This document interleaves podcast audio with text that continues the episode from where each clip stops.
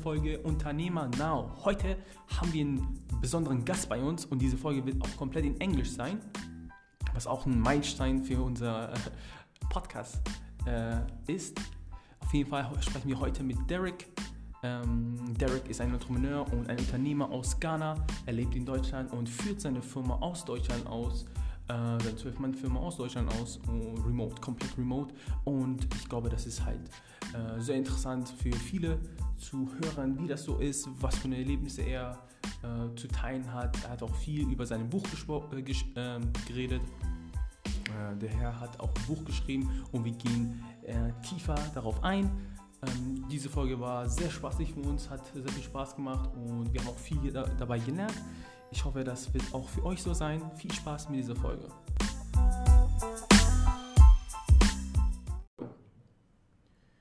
All right, Derrick, thanks for being here. Thanks for having me. Uh, happy you could make it. I know you're a busy man, so uh, it's good to have you here. Making me feel all important. I'm glad you could make a spot for us. yeah, like like very tight schedule. The pleasure is mine. All right, uh, maybe you can uh, introduce yourself for our audience. Yeah. So my name is Derrick. Um, the Germans mentioned my surname as Vormavor, but the English is Derrick Vormawor. And um, yeah, I have already. Uh, yeah, and you clearly the difference. Yeah, yes, absolutely. I actually want to like uh, introduce him like Derrick Wormwood, and I realized I cannot pronounce it, so it's Derrick. so Derrick Vormavor in German. Yeah, yeah, yeah, yeah, simple as that. And um, I'm originally from Ghana. Um, I am an entrepreneur. Um, I solve problems with my business consulting firm in Ghana. So what we what we do is basically um, taking on the problems of our clients and solving them. So we come up with strategies for them. We do market research. We do business consulting. We do recruitment as well for um, startups and com- small companies in Ghana. And then we also do corporate training. And then during the lockdown season, we introduced. So my company is called Platinum Africa Solutions Limited, and it is shortened to be P A S L. We pronounce it as PASL. So now during the lockdown, we created uh, an online school for founders in Africa called PASL Founder School. So we had um, company founders sign up for our courses, and uh, yeah, some of them are two days courses, some of them are three days courses in building solid businesses from scratch. And for me, the reason why I went into this whole thing was um, I was at a point where I I realized I could be useful with my knowledge and experience in helping companies build from scratch because I started my company in 2015, mm-hmm. you know, with my best my best friend's laptop, and that was the asset that I had. And then fast forward, I've been able to build this into um, a company that is um, reliable in Ghana right now. We have um, people working in the company, even though I live in Germany. I manage my staff from there and you know get things running and stuff. As we are sitting here, they are working on a serious task back in Ghana, and I'm here on the podcast. and it's it's a it's a good thing for me because it shows that this is a generational business we are building. This is this is a legacy we are building, and it's not just about me any longer. It's about people entrusting their careers into my hands. Aside that, I'm also an author. I um, I'm, I'm an author still in the process of identifying his voice and tone and audience, and I've gone through the process of identifying what I really want to write about, why I want to write about it, why people should care, and and um, also putting the thoughts that I have, the experiences into simple words that people would understand. So for me, a great author is not just one that is able to complicate simple things to show he's intelligent, but a great author is able to make the most complicated things very simple for people to understand. And that's what I do with my writing. So I released my first book in 2018 uh, before I came to Germany, and it's still on Amazon, um, making a lot of impact in, in Ghana. And then I, I, I started writing right after that. So it took me about two years to write my second book, and now it's out for pre order and stuff. Aside that, I am also a student. Um, I study here in Germany, and then I do um, marketing as well. I create marketing companies um, and strategies for um, selected businesses that I work with here in, in Germany. And then I am I'm a friend. I'm a brother. I am a human. I'm a lover. I am I am me. Yeah, I'm Derrick. What's what's the name of your first book? Testing the paint. Testing the paint. Yeah, what, testing what the paint. The, so the concept was um, I was in the process of identifying myself. And I think that's one interesting thing about my journey as an entrepreneur. I didn't wait to get there, there, there before taking people along. I think it happened for me that I learned the more I gave. So I was documenting my process the principles that I, I did. And one of the best ways to, to learn is to fail. And like for example, what are some things I shared in this book were some of the failures that I had, and do it. There are things that people are currently doing. So for me, if you look at the title of my new book, for example, it says "Don't be a newbie." Shoot them down. And the concept is that don't come into business now in the 21st century, in 2021, and think it's okay to make some mistakes that you can avoid. Mm. Otherwise, it's going to crush you, and you be you be you find it very difficult to rise up again. So testing the paint, the first book was about. Um, what I was testing, you know, like, and most entrepreneurs are at that stage where you are still looking out for yourself, like what works for me, what doesn't, you know, what principles that I should um, employ to to get myself become more productive and to build a solid business from scratch. It's kind of growing, growing up as a human being. Okay? Exactly. Finding yourself, it's the same in the business. You know, yeah. So the Facebook focused on the person, mm-hmm. and now this focuses more on the business. Oh yeah, the podcast is uh, like the same intu- yeah. uh, intuition, like the same. Mm-hmm. We, we started also the podcast to take the people with us on this journey, Great. and yeah, not to talk from above down. You know. yeah, yeah, you have to do like this, that, that, because we're doing also like mistakes every day. Yeah, yeah, that was the idea. Like we saw, like a lot of podcasts are from people who are kind of up there and already done something. Yeah, I think it's a nice perspective to see from people like us who are in the journey still. Yeah. And yeah. I think that's a very similar concept. Thank you. And you guys are doing a great job. I mean, I admire admire this. Great job done with the podcast. Thank you very much. yep. You you you uh you probably saw like you're between two worlds, right? Like Germany, Europe, and then Ghana, Africa.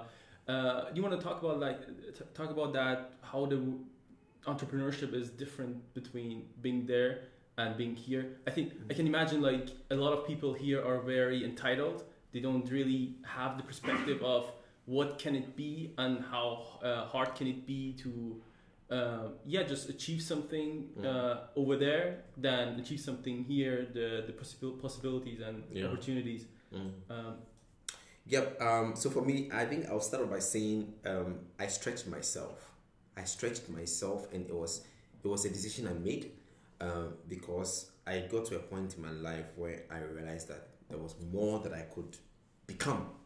You, just, you, you moved alone, right? yeah, I moved alone. I live here alone. Yeah, you live right? here alone. Yeah. Exactly. Yeah. and even with me venturing into entrepreneurship, it was I didn't do it because I wanted to make money or because I mean my first year of business I didn't make profits. I didn't make money.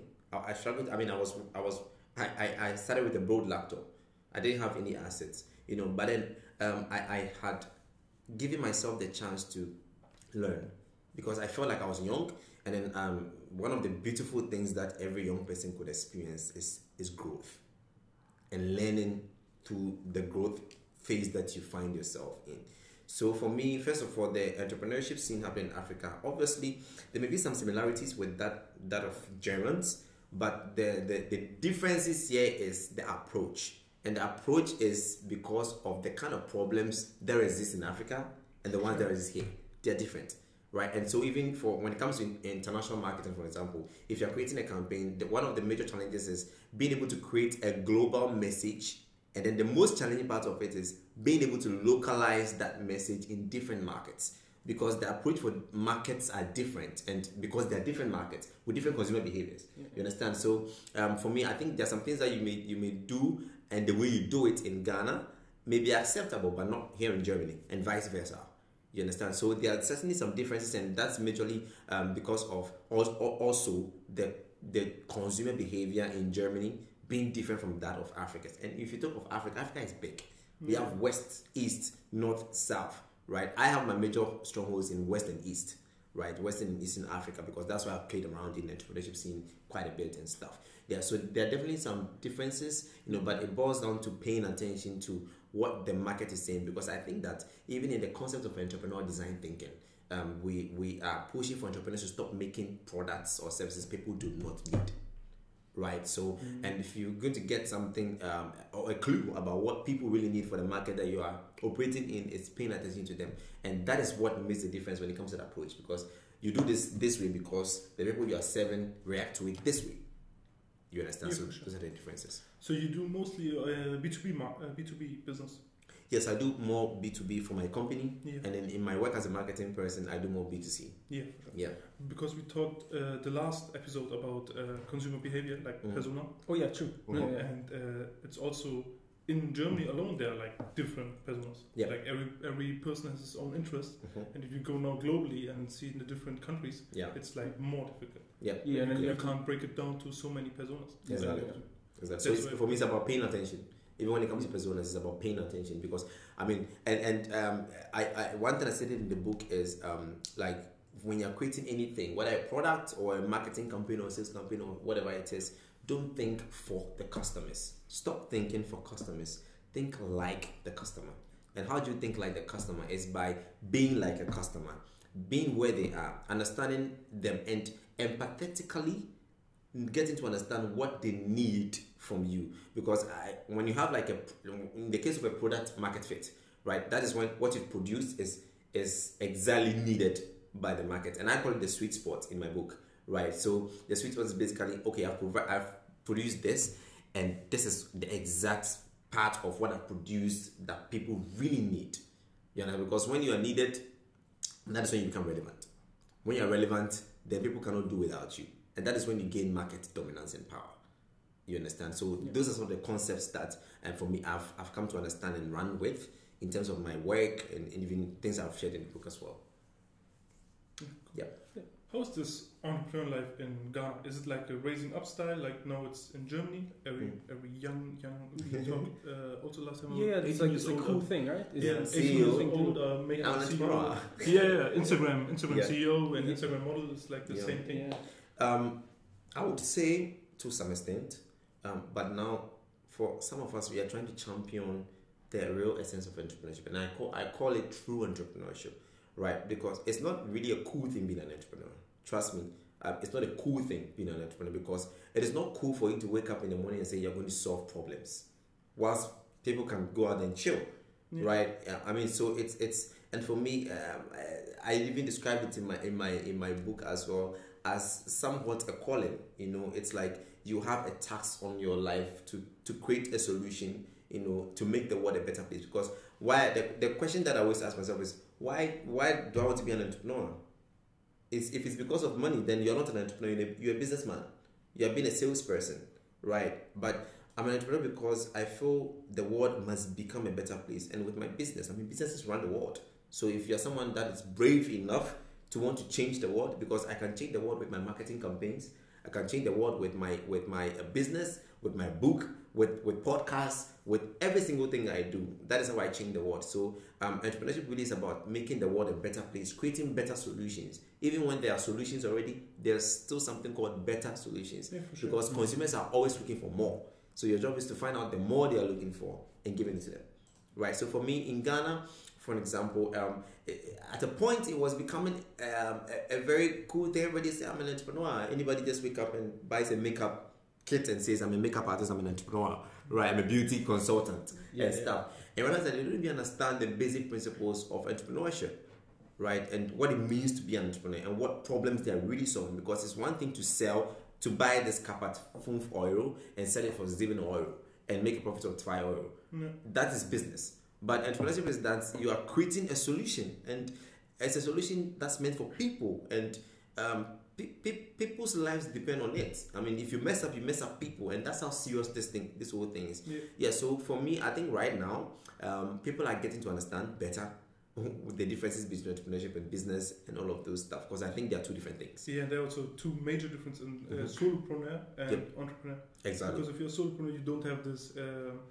relations to your to your uh, employees, Exactly. and they're not uh, liable for you. Exactly. Like if you mess up, nobody's It's getting you. hurt. And, but if you have people working for you and Mhm. you're feeding their child, their children, Yep. and if Yeah. you mess up, then the children don't have. to- Exactly. Yeah, you have like It's a, a responsibility, like Yep. a big responsibility. For Yeah, and that's the difference, the striking difference. And and and for me, I, I think yeah, I think we are getting there where people are getting to understand better what it means to be an entrepreneur. Yeah. Yeah. we define entrepreneur as uh, a Yep. firefighter. Yeah. Oh yeah, true. Yeah, yeah. And, and that's the, that's the beauty about true entrepreneurs. You get to define it according to your journey, how your journey has been. Mm. Right, yeah, because for me, it's not a cool thing as people mm. think it is. Being an entrepreneur doesn't mean you have all the time. No, it's Like all people very think- lonely also. Yeah, very Yeah, it's- and depressing. Yeah, because it, it you you are this one person creating a solution for this big world, and Yeah. obviously it's not a joke.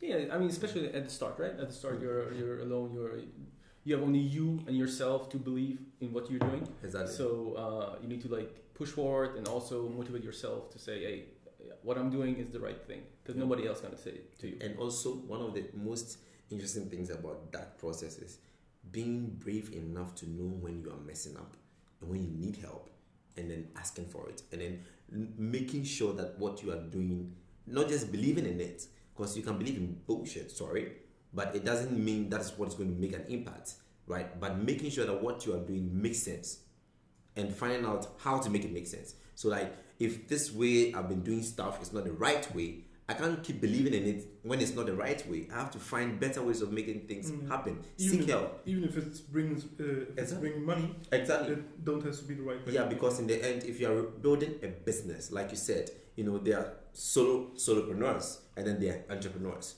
right? If you are building a legacy, it's it's it's way bigger than that. You have to create a culture, yeah. right? You you have to create a culture with people because and I always tell people that if you are bad with people, you can't be a great entrepreneur because entrepreneurship is about creating something for people with people.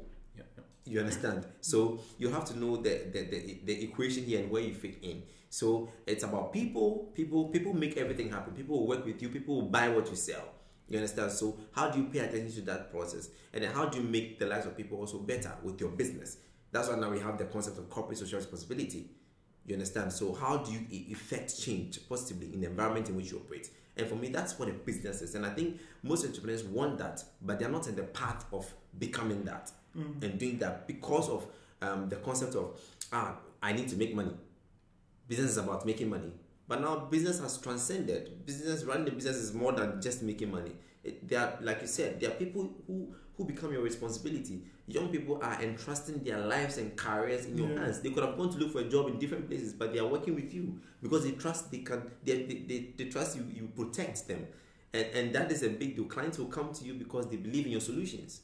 Right? So the moment it's all about you, then you are not running a business. Yeah. Yeah, you are using people to make money. Yeah. And that's different. Right? So for me, these are some of the concepts that I believe in. Yeah. Yeah, I think the concept also uh, realize itself in in the performance of the business. Mm-hmm. As soon as you understand that it's not about you, it's about the, your clients or it's about your employees. Mm. It automatically gets better and better. You see results. Yeah. Yep. Yeah. You see massive results. Yeah. Yeah. Massive results. Also, the responsibility from the small customers is very high because they trust you with their money and they're making not that much amount of money. It's, it's like a commitment for them also. Like like Yeah. hey, I take this money and give it to this person or this agency Yeah. for hope to to uh, make more. to- and yeah, to- trust you. yeah Yeah. exactly. And I mean, maybe right. maybe they get themselves now less money because they invest in you. Mm-hmm. So they hope to make in six months more money, and they say, okay, this month I will for the next six months I will eat less, kind of. Yeah. I have less on my And, table. and that is what we talk about when we talk about um, empathy.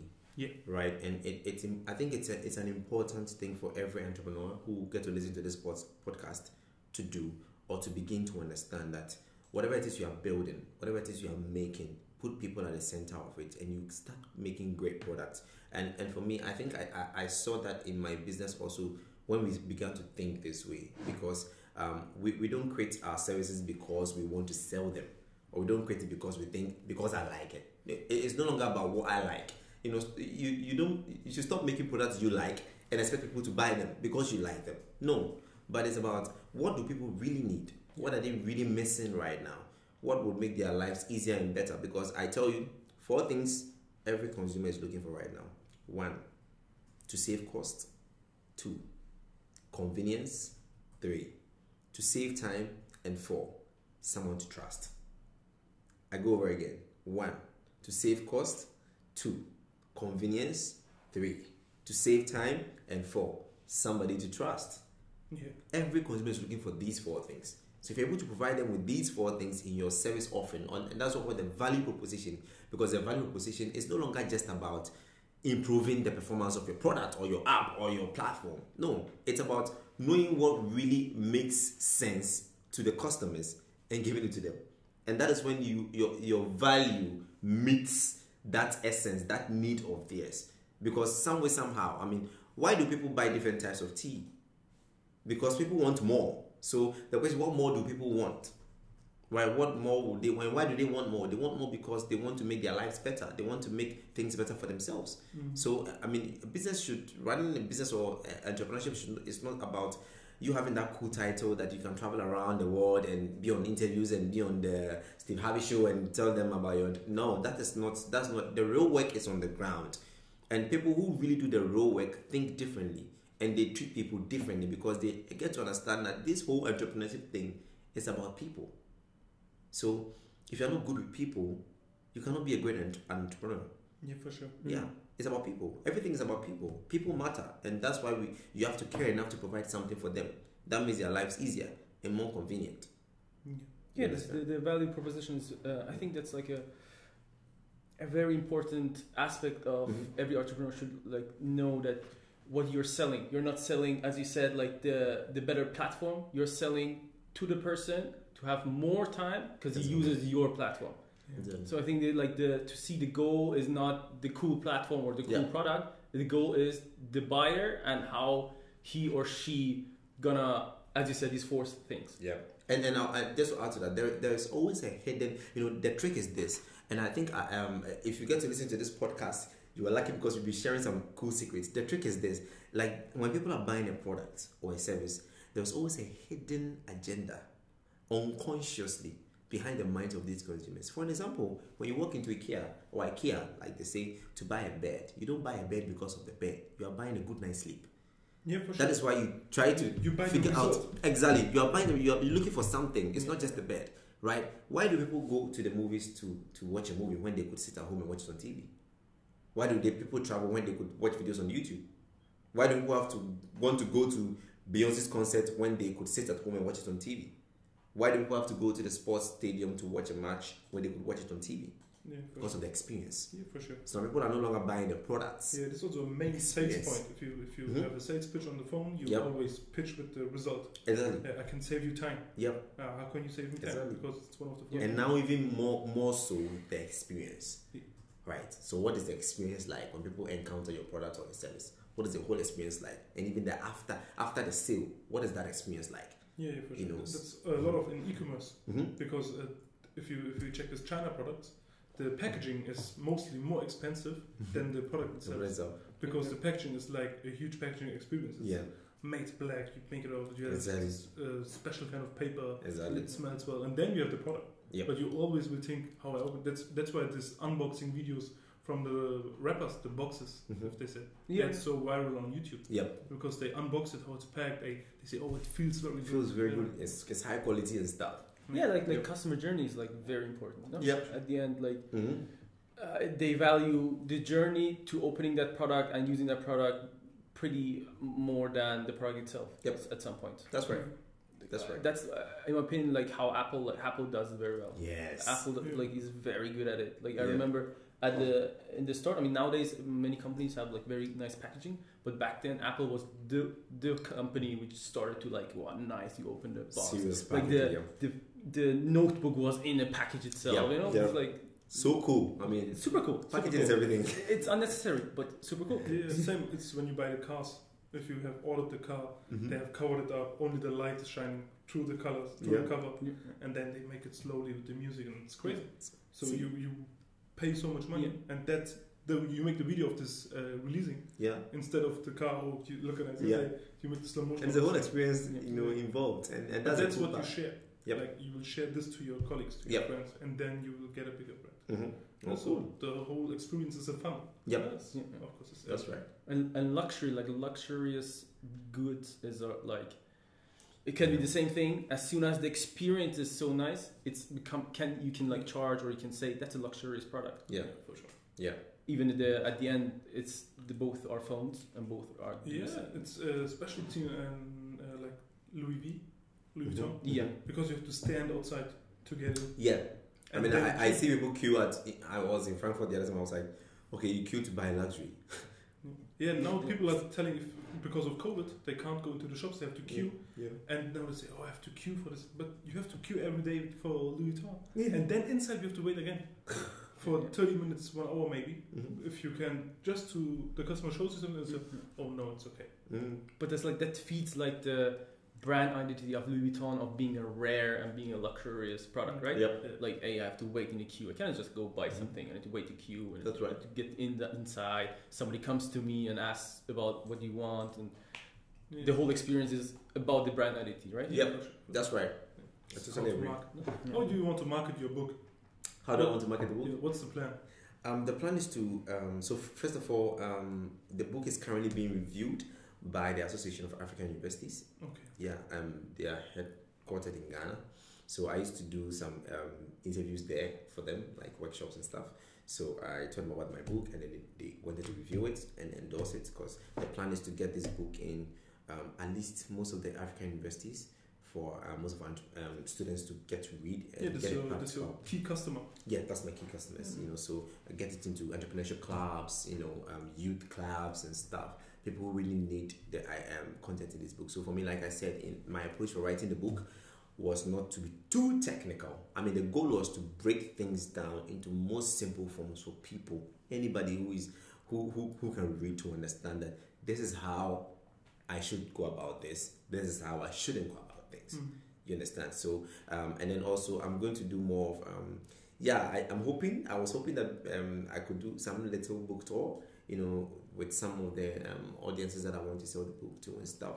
Yeah, looking at how I can do that. But mostly, I'm going to do more of like the Yeah, online a reading. marketing. Yeah, reading as well. You know, reading, reading sessions. reading as a reading sessions on. Yeah. on obviously, I'm going to be doing some Instagram lives. Yeah. You know, um, reading some things in the book and sharing some stuff. Also Twitch. Sorry. You thought about Twitch. So, yeah, um, I haven't thought about it. Because live you can directly interact. Of course, Yeah. YouTube Live is also, but Twitch is I think the main Yeah. Cool. stream platform, and Maybe then you I'll- can I'll- I'll use the that. content Yeah. for uh, YouTube, YouTube, yeah. and for IG. Perfect, perfect. It's- Yeah, and also through like podcasts and Yeah. Yeah, it's also very interviews and um, stuff.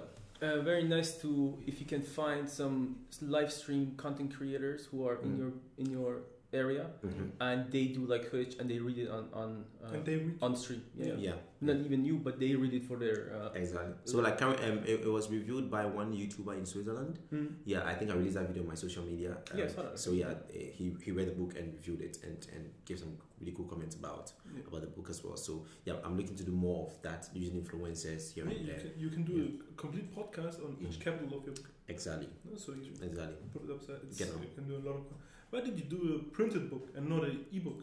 So it's it also has the ebook. Okay. Yeah, and and, and people from Ghana usually like the the printed books. Okay. Yeah, um, because most people like to have. So, and I'm going to make it in um, hopefully translated in German as well. Mm. Because like I, I know there are people here who would definitely need some things from the book. I mean, it doesn't hurt to learn more.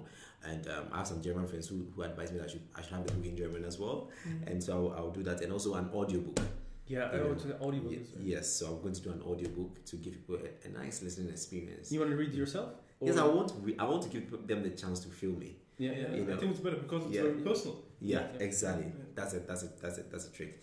So yeah, um, and um, the hard books also are very much needed in Ghana as well. You know, because um, most people like to read, like I said, writing things Yeah, down. for sure. yeah. I think notes. that's the main point. This is Exactly. kind of these books you have to Mm. do a hard copy exactly because you want to write down yourself and make exactly. notes. And it has exercises, so you have to do something. Like okay, Okay, create this for yourself, do that for yourself, based on what I've sh- I've shared, Yeah. and try it and see how it looks like. You know, so yeah. You read the book uh, Think and Grow Rich. Sorry. Think and Grow Rich. the book. Yes. Yeah, Napoleon Hill. Yes, yes, I have. Kind of similar. you know, Exactly. the exercises. Yeah. Even um, I mean, there are some books I've read like that, which which and I like. It creates a more personal connection Yeah. to the book, and I has, think a, that's it has extra extra workbook. Exactly. Comes So I have I have a workbook also for the book. Um, Oh. That's going to be made downloadable on my website. You see, since we are marketing, yeah. perfectly playing Yeah. inside. so basically that. Yeah. Cool. So, so who would you say like, uh, who should read your book? Is it like you say a, uh, everybody who started entrepreneurship, or everybody is doing something already, or is it like somebody who's have no idea? So I think the book is good for um, these classes of people. One, the entrepreneur who is about to start, or when the aspiring entrepreneur. Perfect, perfect for you because you get to learn some great basic blocks before you start, and it's also good for uh, existing entrepreneurs. Um, one of the greatest ways to um, learn is to read. I mean, if you don't read, you would not know more. And so it's good for uh, existing entrepreneurs to also learn some new strategies and new forms of doing stuff. It's also very good for um, students. I, would say preferably tertiary student people in tertiary university who are still figuring out what to do because you could find, I mean, in, in, in my um, chapter where I talked about opportunities, how to scan opportunities like a pro, you could learn a few things there, how to look for opportunities for yourself. You understand? It is also going to be good for um, majorly entrepreneurs who are starting in Africa as well because I threw some light on that. I mean, what's happening in Africa? Why Africa is rich? You understand? Yeah, so that's one of my chapters. Africa is rich, you know, and it throws a lot of light on the richness of, of the continents from the business perspective. The book is also going to be good for. It's very um, interesting. Can you can you mm-hmm. explain yeah. to our audience why you say Africa is rich? I see. You want to go to Ghana. You want to invest in Africa, right? I remember. I remember. Yeah, you yeah, told me that. Exactly. I think it's very interesting why he says Africa is rich. I mean, and that's the first um, chapter. Actually. I thought it's going to be like its its own book. Yeah, I know we talked about that. Yeah, yeah. But I tried to summarize everything here for okay, people cool. to know. And I said I'll read like what I said uh, quickly. I say Africa is rich because there are many problems in Africa, and each problem represents a business opportunity for interested, willing, and able entrepreneurs to contribute their quotas to the continent while making some good money in return. And for me, this is um, how it is. Um, the, the, you, you find solutions, or you want to find solutions to problems that exist. And if you go to Africa, trust me, there are lots of problems. We have bad internet. We need better internet services. We need better transport systems. We need better online platforms for studies. We need better. We need a lot of better things. You understand? So instead of people setting out to complain, especially Africans, ah, I hate this continent. This what things are not working for us and stuff. Look at things from an opportunistic point of view. I mean, my business can, um, only came into being because I found a problem and I'm solving it, and I'm getting paid for solving the problem.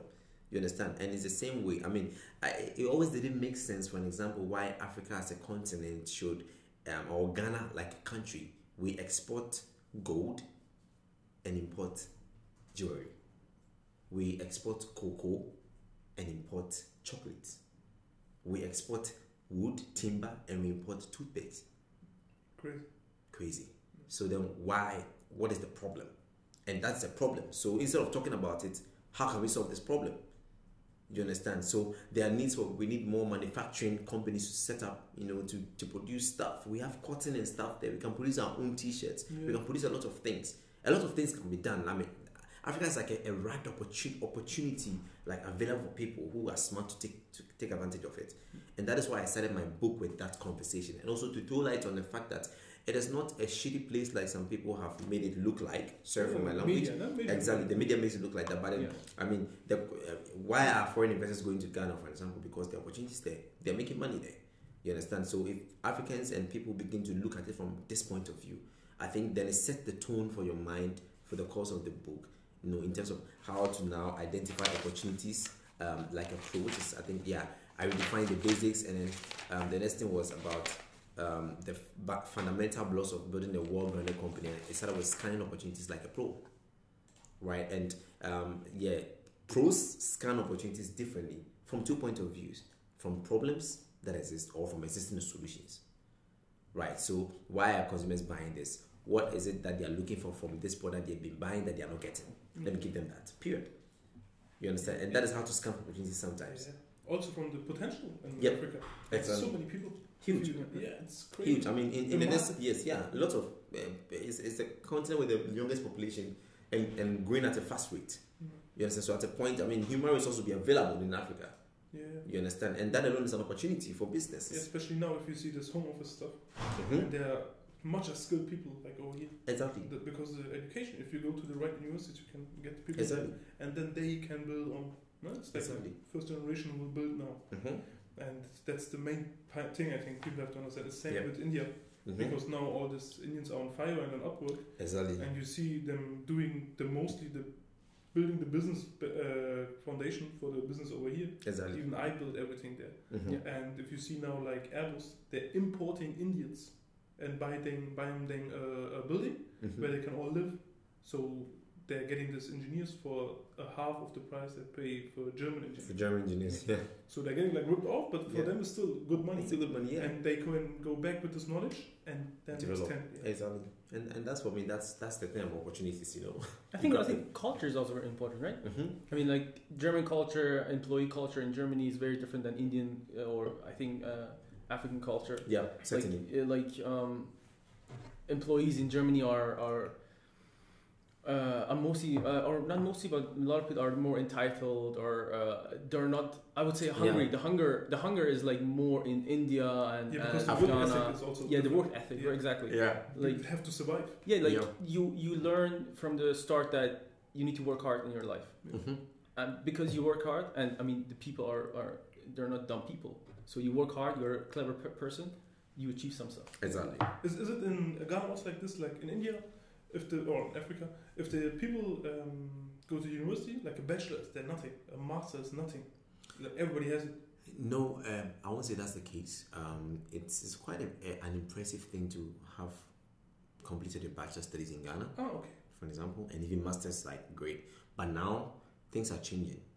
Right? Now people, I mean, if you come to if you come to Ghana, for example, the young people are hungry, the right kind of hunger. Like people want to do stuff, they want to build stuff. Yeah. you know they want to create things right and and for me um people are learning in different i know i know one one ghanaian guy who was able to self-teach himself 3d modeling and now he's part of the fashion revolution happening in, in africa he was being featured, featured on vogue business Cool. yeah and he builds he, he could do like 3d modeling of fashion show dang. So, like, Shout yeah. out to him. E- e- exactly his name is percy Yeah. and and um like he's doing amazing and and this is one of the people that like we should be proud of you know and, and for me it shows that yeah yeah going to the university is good but in the end learning it's not about sitting in the classroom Yeah. I It's- think Biff is a perfect example for that also. yeah you know you, you, you have to learn it's a decision you make to to find out things to look for answers and that's how you learn to fall fail and learn Yeah. you know and, and fail as quickly as possible And the good thing nowadays is very possible that you want to you can learn Yeah. almost everything. everything Yeah. Especially in Germany, you Mhm. can Yeah. start tomorrow a company. Even if it's COVID, something like you can start a company and Yeah. just learn by doing. Yeah. exactly And if you fall, you will fall soft in Germany. You- exactly yeah i mean Yeah, it, yeah. it doesn't hurt yeah, you will still Yeah, survive. like- you don't have to. Exactly. it's the social system like exactly catches you. It's Exactly. Yeah, this is the, I think that's why the uh, I think the immigrants in Germany are so, doing so well because they Mhm. don't know this. Like, in, in their parents are like they strive to Germany just to have food here and Yeah. to be safe. yeah And now you have the immigrants, but still with this mentality in this in the blood. like I have to do some my that's own business. something yeah If you see the Turkish people in Germany, which are Yeah, I a think the first Gastarbeiter Yeah, in yeah. Germany, they're all business owners and Yeah. have their own uh, real estates, big buildings. Yeah. drive the big cars Yeah, because because like they work hard, right? They- Yeah. yeah. I, I told you about this one guy I had a meeting with for this finance department he's building. Yeah. Yeah, also a Turkish guy from Wilhelmsburg. is like a ghetto, Mm. and he's doing now deals which are uh, worth for 80 million, 85 million. wow It's a real estate. that's amazing Yeah. Yeah, and this crazy guy is not a financial department. yeah, it's just he just did it and got the big deal. Yeah. doing it since since 10 years. some get some some some are able to um i mean some are able to do it by luck right some are able to do it by luck and some of them is this the basic principles Yeah. yeah, I think they- if you they- don't have the fear yeah of failing, yeah it will be. yeah Or no, if, if you can deal with failure, yeah and I think that, that's why the book is also. Yep. I mean, even for me to write this book, I mean, what if people had not responded to the book the way they did? Mm. Yeah. Yeah, I mean, you could write a book and people write books and they, they can't sell, right? But then I, uh, I took, there are I many took the books leap- out there. Yeah, there are lots of books. Yeah, you yeah, know, there but- are lots of books. But how do you get hurt? Yeah, yeah.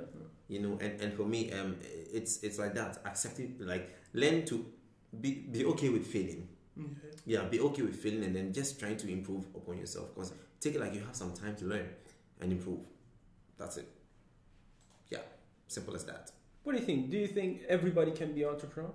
I think I, I think this is a very in- interesting yeah. qu- question.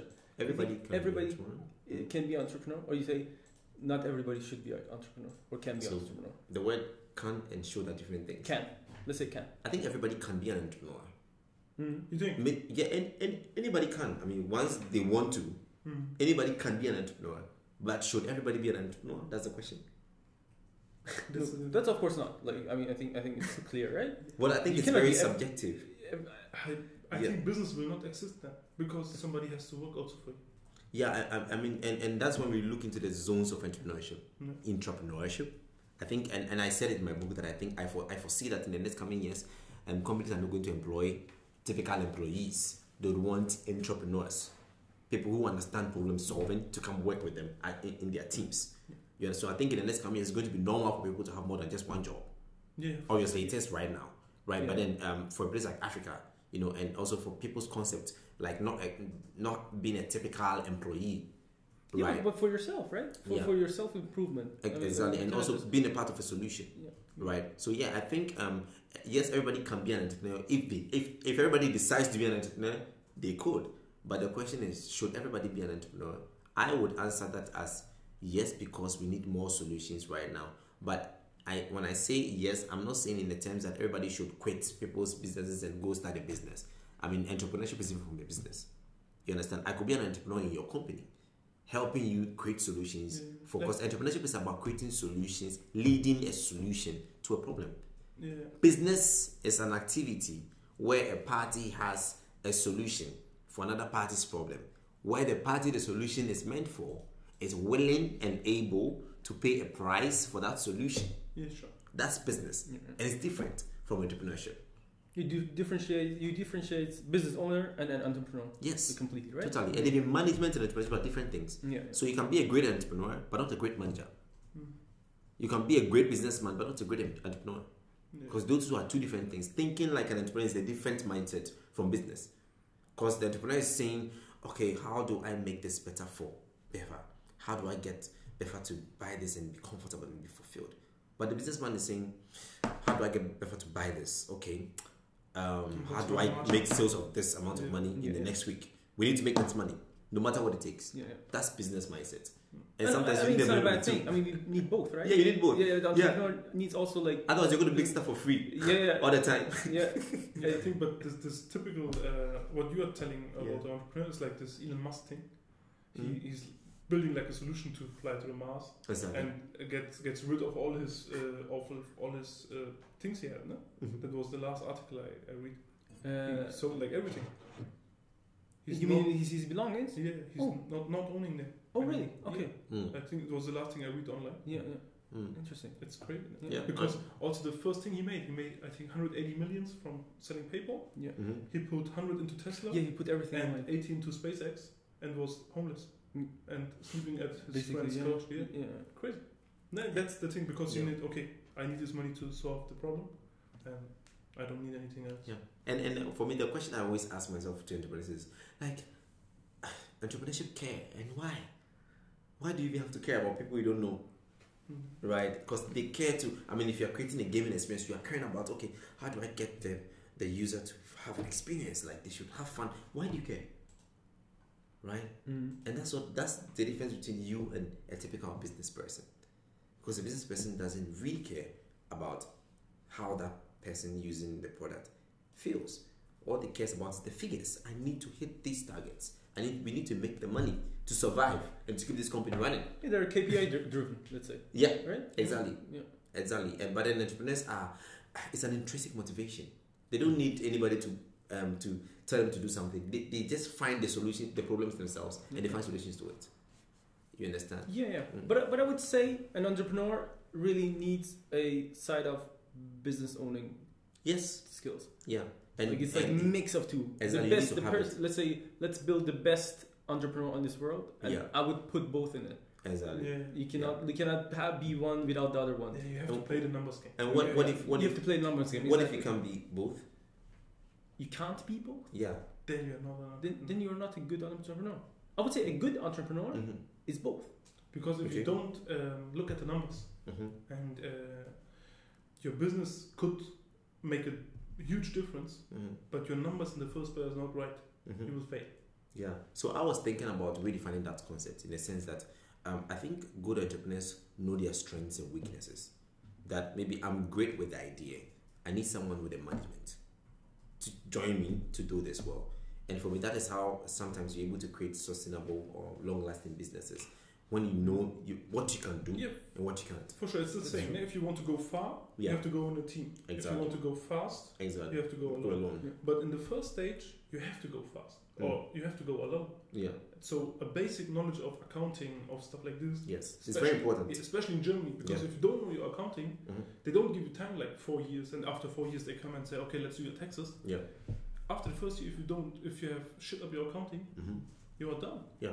And, and for me, it's it, I think it's important what you just mentioned because um, sometimes and, and that's why I, I'm hoping that books like mine get to um, impact a lot of people because I mean, in the book, I also have how to create your marketing campaigns, how to understand some basic things. You understand, and you need to understand these things. A marketing person must not necessarily be there to do it for you in the beginning because you cannot afford to pay people to do these things for you. You must understand how to do it yourself. Yeah. Yeah. Right, and now things have been made easier. There are books, there are things to read to to learn. So you really don't have any ex- excuse. Yeah. exactly. You know, so I think yeah, I'll, I'll definitely um, um, agree with the point that a great entrepreneur is a mixture of both. Or also, a great entrepreneur also knows what he can do and what he can't do, and knows how to bring the right people on board to come in to do what he cannot do. And for me, that is what I think mm, in the end builds a great business. You understand? Because you should, you should, and it's a difficult thing for entrepreneurs to, to, to take in. Like some entrepreneurs don't want to feel like they are not capable of running the show. Yeah, but I think this this point you will Mhm. have all the time Mm-hmm. because you will always. I think we think the same. Uh, when we do the business, so even if you're making good numbers and you have great clients, you think, "How crazy that I'm getting this? How, Yeah. how good?" And maybe they will see someday I'm I'm bluffing. Yeah. But you have developed your skills so much that you you don't realize that you're making good work. exactly. You just think, "Oh man, I got this contract. How should I do it?" And oh, it's still going there. They're extending one more year. Wow, Wow. I bluffed them. you know, and that, that's that's the thing. That's the thing. So I mean, in, in the end, it's and for me, this all whole, all of these things sums up to talk about the journey of an entrepreneur. You know, from that point of concepting an idea and working through the process of making it happen for life. You know, and then like getting people involved along the way, falling down and rising up and picking yourself up sometimes, breaking down, you know, and all of those things. It all forms part of the journey that people must be prepared for before getting into.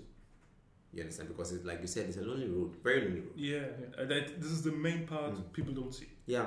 That uh, your family will you have to leave alone your family Mm-hmm. and uh, don't talk about girlfriend or stuff like this Mhm. because the girl who stays with you when you are having nothing and building like 16 hours a day is a normal day, working day, Mm. and then you come home and do- you don't have the time to talk to them because you need Yeah. to fucking Yeah, sleep. because your mind is always somewhere. Yeah, you just want to shut down and just sleep. And then she, if she's a, like a normal girl these days, she would tell you, "Yeah, my girlfriend did like this, da da da da," Yeah. and you think like, "Damn it, I just lost a big client." yeah, yeah, yeah. Uh, Is he telling your story? No, no, no. no offense. Uh, no, Some exes are listening to this podcast. Maybe we lost them Because now. all of a sudden, I was, I was watching you, you began to sparkle. You're like, that, no, I'm, I'm, I'm yeah. very, Finally, somebody's understanding, man. I was like, I was like, damn, like Am is going to uh, the uh, esoteric uh, route. The ice is breaking. yeah, yeah, yeah. Yeah, but this is uh, very difficult. No, people Yeah. people underestimate it. That Yes. your social life will get almost Yeah. to zero, yeah. and I, I think we only meet in the office. We Mm. don't meet anywhere else. no, no. Especially now it's COVID, you can't. Yeah, yeah. But even before COVID, yeah, we didn't. You and me didn't went out somewhere. I think one time we went to Levu. yeah, that was one time. Mm. That was one Yeah, time. yeah, Yeah, and, and I think that. For that- one drink, and then we came back to the office. yeah. Yeah, Mm. you're right. And now the, the, the conversation we must be having right now, or people must be finding solutions to, is how to create a balance as an entrepreneur. Yeah. You know, But you how think to- you, uh, you need a work-life balance? Yes, you, you do. Like Yeah. very much. You have to stay. You know, your mental health is very important. Without that, you can't create solution. You can't do stuff, right? So you have to um, pay attention to yourself very much. Like create a balance. Like no matter what it is you're running, learn to create a balance because you need people. Man, like you, you need people to uphold you when you're falling down. You need someone to talk to. You need you need you need to have a social life because you can't do it all by yourself. I mean, I mean, people have done it, so you can do it. Yeah, but you don't know that they have done it all by themselves. You just hear it. Yeah, so I mean, people have done it because for me, sometimes, for example, when I'm breaking down, I have people that I talk to, Yeah, for sure. right? Like, oh, I need help, or And, I you make time for my friends. People have done it, so you like mentors. You can ask them. Not necessarily mentors, but friends. Yeah. Build, build a build a community of of like-minded people, right? Find yourself in the right places or with the right kind of people who who get you. You know, have fun. Like, I mean, I I, I, I like to have fun.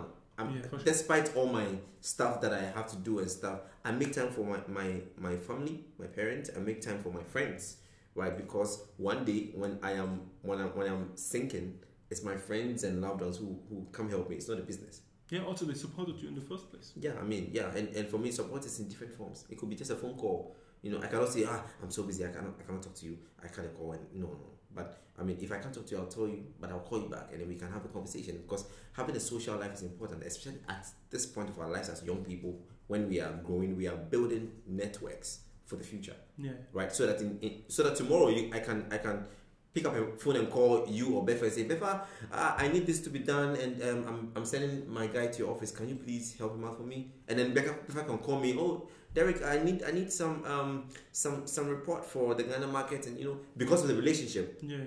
you know, and that's how that's how right now it means to build meaningful relationships and creating a social life as an entrepreneur, right? So for me, you have to people have to really learn how to create a balance because in the end, you can't be too busy that you cannot make time for yourself. And make time for yourself. Learn to enjoy time alone. Yeah. For that. Learn to enjoy time alone. Yeah. Your happiness and your your relaxation shouldn't be dependent on your friends, or you should only go out when your friends invite you Yeah. to go out. Yeah, But learn to make time for yourself. Do things that you like. Do things that make you happy. Try to create that vibe for yourself. Eh, because I mean, entrepreneurship is very stressful, and so if you don't find ways and means to make it less stressful, you're going to go through a lot of shit. Yeah, like like even even uh, if you have a series and you watch a series on Netflix, Mm. try to actively like enjoy enjoy that enjoy, Enjoy. that enjoy that half an hour. Yeah, Exactly. Don't feel bad for oh man, I have to work. Uh, Yeah, like oh no, my uh, My Sometimes I, I just put up my phone and just to watch a movie or like do something. I cook, like you know, I do th- things to like yeah. I mean, I cook Yeah, you to cook. enjoy. Yeah, Like, yeah, yeah. yeah. I, yeah, I do. Sometimes I, I cook whilst I'm cooking. I'm talking to friends on phone. yeah. Very relaxing. Try that. Yeah. Right. So I mean, there are little things you can Yeah, do for it's a yourself. psychological thing that Yep. cooking is very uh, de-stressing. Yeah. Very, very, very, very important. You know, so that's for me how I create the work life balance. Sometimes I'm like, you know, it's just me time. Yeah. Nothing work. No work. No, just me. How many hours a way do you, a day do you work? So I draw my shadow. My, my day always starts from 7 a.m. Mm-hmm. I wake up at 6. So by 7 a.m., I have to sit on my home office desk and start um, working. Um, I draw my shadow a day before, you know, so I usually I'm active between the hours of 7 a.m. to 8 p.m. Right after 8 p.m., no work stuff. Oh, Yeah, no work stuff. Yeah, I, I try to do that, no work stuff. If I'm going to talk to, if it's work, maybe sometimes some client calls and should be relaxing, nothing too serious or, Yeah. or rigid. Yeah, so that's how my schedule is usually for a day.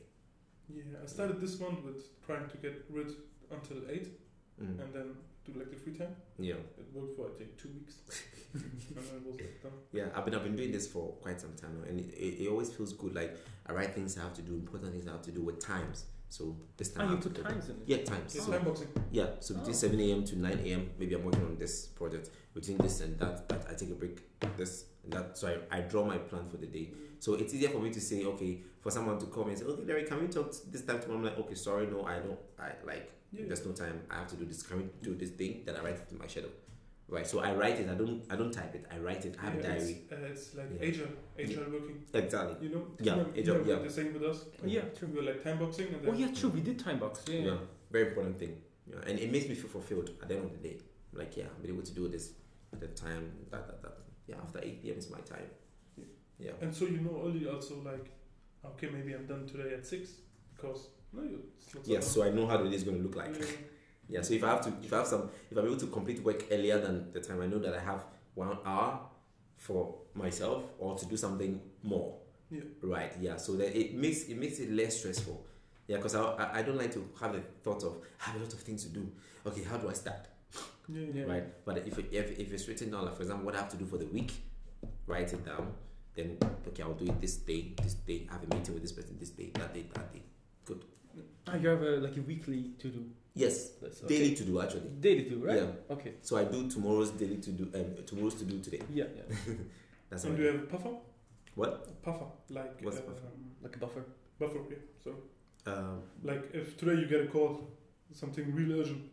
yeah. So um, yeah. Um, sometimes there are some urgent stuff. So what I do is that if it's something I can be doing whilst I'm working, Mhm. I do it. So if it's maybe sometimes some clients will call like, Derrick, I need this urgently. Okay. Like um, yesterday, I did that for one client. I need this, that, that. I was just okay. Wait, hold on. Let me just open the document. Yeah. Okay, did the changes and sent it to the client.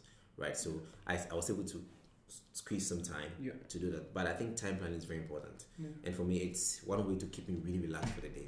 Because um, otherwise, I feel too stressed out. And so I write how my day is going to go like, you know, and stuff. And, and I like to write things down a lot. For example, when I'm feeling stressed, I write down why I'm feeling stressed. Mm. Then I write everything down. Who caused it? Do I have to talk to the person to feel better? And then I do I do what I have to do to talk to yeah. So I write things down a lot and it helps. Do you write also down your your accomplishments? No, I don't, honestly. It's it's a big thing in Germany. It's one Mm. of the big sales coaches in Germany, the Kreuter, uh, has a Erfolgsjournal. Okay. He says it to you with, with a course. It's Mm. a very, very uh, nice book, big black book, touched very good. It's written in gold, Oh. and every day you have to write down your accomplishments for the day. Okay, what you've accomplished for the day. Yeah, So for like- me, I just your tick it. good things. Yeah, Today I got my goal on this. Da, da, da. yeah. Five good things you reached Yeah. today. Yeah, for me, sometimes I do, I do, I usually do that weekly. So like, what's one of the most important things I have to get done this week? And one of them for me was to come make it to, Hamburg today Mm. to do this video and do this podcast. Right? I feel like yes, I've done something good for the book as well. I made some time for the book today. Yeah. Yeah, so um, that's a good thing for me today. Sunday, I had to submit some assignments and some projects um, for my school and stuff, and I was able to do it before the deadline, and I felt really good. And for that, I, I rewarded myself with some um, cake and ice creams. Yeah, nice. You know, so yeah, I do these little things. But you throw them after that away? No, no, no. It's it's um what? The book where you write it down? No, you no, throw no. it away after? Yeah, it, it's so I have When it's full. Yeah. When it's full, I, I I don't throw my books away. I keep them. Yeah, that's that's the Yeah. uh, Sometimes idea I- this book. yeah. Because after five years, if you do it every day, you will have like plenty of full And, and, books. and let me tell you what. Sometimes when I, when I, there's sometimes that I got depressed. yeah, and then you read it. It just it really helps you. Yeah, like that's that's the it, point it, it helped me through um, a, a depressive moment I was going through when I started reading comments I've had from people like um, during the lockdown for example I was I was booked by one university in Bonn to talk about purpose to the degree students it was a big thing for me and I got comments on on my LinkedIn from these students and stuff and I was like it makes me feel better I'm like no matter what despite what anybody thinks I, I am serving a need here Yeah. and I'm needed and I'm I'm, I'm seen. So it's it's like some of the these things that you've done. Like when I read, sometimes I go and Google my name and I read things have been written about me. I'm like, dude, just get yourself up Yeah. do it. yeah. you understand? So it, it really helps me to. So I'm more like uh, I've learned to become more self motivated. Yeah, nice. Right? Yeah. But when I when I can't go any longer, I seek help. I'm that honest. Yeah. Yeah. When I can't go any longer, I scream. I I pick the phone and call someone that I'm tired. I And I, don't I'm scream at the people who no, no, no, no. okay. I mean, I scream in ten. I'm like, I, I That- can't. That's go. my way. Yeah, I'm If, tired. if somebody's hitting my head off, I just call them and fuck you. you know, for me, like I, I have, I have like a support system, friends that I call. So I'm like, I called my friend. I'm like, um, I think I'm, I'm breaking down. Oh, Help great. me. Yeah, and uh, I'm honest, and and that's what I, I think that's what real people do, right? Yeah, like Acknowledge grown when- yeah, I mean, Grown ups, grown ups. yeah, yeah. Acknowledge when you I can't. need you. exactly yeah Yeah. I know, acknowledge when you i'm not i'm not superhuman i'll never think that i'm superhuman or i'm better than anybody. Or like no there's some i'm honest like there were times that i, I sometime in november i was i was almost depressed. I was depressed because i was facing some challenges and stuff. And then i i spoke to my team and i told them that you know what? I'm breaking down. I can't do this right now. So please you guys get it together. And they pushed and they got it together until I, I bounced back after two weeks. You understand? So, and that's and it didn't leave me. Yeah. We, we actually got more close because we are like we are there for each other. Ah, crazy. Yeah, and that's what a team and that's Sounds what like a my team does. Yeah, I mean, I, I, everybody, most people in Ghana envy my team because like when we are together, oh my god, we are like we are like unstoppable. Yeah. We are like, and people have been with my company for three years. Like, they, now they are, and, and the good thing, one of my my head of business operations, um, she was in Ghana, and we talked about it that she's really good. She should try come here to learn more. You know, fast forward, she got a scholarship. We, we, we worked out. She got a scholarship to come study her MBA here in Germany. So she, now she's in Leipzig. Ah, nice. Yeah, so we are both like here in Germany, and she's currently, as we speak, the team is working on a big project in Ghana, and she's the one leading that project. I just have to supervise. Right. I think it's the most beautiful thing you can see. Yeah. If you develop the person, like not Yeah. you by yourself, you would never tell Yeah. I developed her. Exactly. But if you gave it this potential Yeah. to, uh, Give them the space Yeah. to grow and and pull people along. You know, I, I, think like it's it's a beautiful thing about people or persons, pe- human beings that we have to en- enhance. That um, the thing about us that connects with each other. Yeah, I Like, think you this, know, this is the uh, main the thing. task in life is Yeah. giving. If, Yeah. you, if you're searching a sin for your life, like what, what should I do? Exactly. Then it's giving. Yeah, giving is, nothing. is Nothing will make you more comfortable with yourself or more happy than giving. yeah, exactly. So for me, that's how I've grown the team. You know, mentoring some of them. Most of them see me as a mentor, right? And for where I am, most people see me like, okay, if Derrick has been able to get here, even though I think I've not got there yet. Yeah, People think if Derrick has been able to get to this point, I can do it too. yeah sure. you know and, and like it's like being here gives them hope right so then you have to keep so these are things that keep motivating me i'm like i have to keep going i have to wake up at six you know, because it takes discipline yeah, sure. discipline makes a difference it's not a strategy it's the discipline to say i'm not sleeping at 6 a.m i wake up at 6 a.m and i start work at 7 so 6 a.m i wake up i do a little workout for 30 minutes and then i go take my shower Mm. right? And then i come sit on the on the desk right? And then i i start my day. And for me it's discipline that tells you to wake up because nobody has to come tell me that "Hey, wake up," Yeah. right? I do it myself. So discipline makes a difference. Yeah, and works out in the long term. yeah it Yeah, does. it You does have to be patient. Yep, very much. I think now we have done yeah all the Gary Vee words. All buzzwords, right? yeah, so a lot of lessons in this podcast i think Yeah, people Gary pick- Vee lawsuit incoming. I would say. Do you want to do some last words about your book? You not, don't Yeah. tell the name. yes so um, um Where- where- First, where can they pre-order this? Can they pre-order your book? yes you can pre-order right now on uh on to the a link there's a link on my instagram Uh, we put it in the, yeah In the bio. in yes the bio. yeah. my instagram is at derrick nhyiraba you still have to mention that name nhyiraba In Choba? Why, why, why not Vormawor? well uh, uh, is my middle name Oh, it's your Like, name. It's a different version of my middle name. Yeah. So um and for so I don't know. I've, I've been using that since I, I opened my Instagram account. So I thought like I should just leave it there. Yeah. Yeah. and um, soon it's going to be out on Amazon.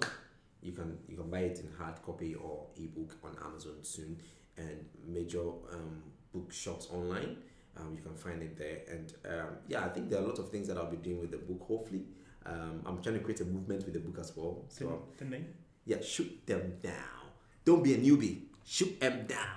And um, the subtitle is Discover Modern Insights for Building a Solid Business from Scratch. So if you see the hand, um, the hand is shooting not money, it's shooting cash flow, growth, structure, consumers, profit, systems, team, models, strategy, vision, marketing, goals, and these are things captured in the book. Ah, you're like shooting them down, like Yeah. the Shoot. topics, Yeah, shoot like acquire and- the skill. Exactly. And the concept of Okay. shoot them down was like, you know, come hard or go home. Yeah, right now. That's the concept. It literally could be a gangster book or a, a yeah, it's like your gangster. go hard or go home. yeah, go hard or go home. So it's like um, you're shooting not just not money, but you're shooting important things, and it's like like these are things you have to focus on getting. So like shoot the goals, Yeah. shoot them down. Like the marketing. the vision, get it right. it, yeah. Boom, marketing Makes done. It's nice. Yeah, Nicely goals done. done. Yeah, you know, yeah. cash flow done. Model done. Can you do you it know. directly in the camera? Yeah, so done. you know, so that's that's that's the concept behind the book, and then the, the essence of the, the the lady's hand in the book is also to bridge the um, gender equality topics happening right now. That Sure. um, yeah, and Also, like I said, female empowerment. Is Exactly, it's very important. And if you look at the color, this bright color represents, you know, once you get these things right, you are actually influencing a very bright and lively company. And that is a goal. That's why the book is not in black, but it's in a bright color, right? Whether you call it yellow or peach, whatever it is, um, gold or whatever it is. But then it's it's it's it's as simple as that. And this is the Can essence. also very bright future if you. Exactly. Yeah, you know, because it's about once you get the things right, you know, you you you you get it. You get a good result. The world lights up for you. Yeah, it works light up, light up the book. yeah, so basically that, and uh, I want to use this chance to also thank everybody who has been a part of my journey. You know, um, I mean, I'm, I'm here not all by myself. I have a great team that that has got that has got me, and I'm really grateful for that. Every one of the people I work with, my bosses that I work with in Germany as well. I'm very grateful to them Shout to them. yeah, shout out to Navit. Navit, Navit, Navid, Nav, Nav is from Bearbook. Um, I do marketing at Bearbook, and then I also do marketing with Sankofa and um, some little marketing with Ivory, Ivory Foundation as well in, in London. So I create campaigns for the um, foundations projects and stuff. So um, um, like little bits and pieces here and there, you know, put put together. But I'm grateful to everybody who has been a part of my journey. My parents, my friends, friends like Beva. and our new friends I've made here. You know, so for giving me the opportunity to come on this podcast is a big thing for me, and I really don't take it for granted. And I think you're doing a great job. Keep at it and don't stop, because you gotta shoot them down. Peng, peng. All right.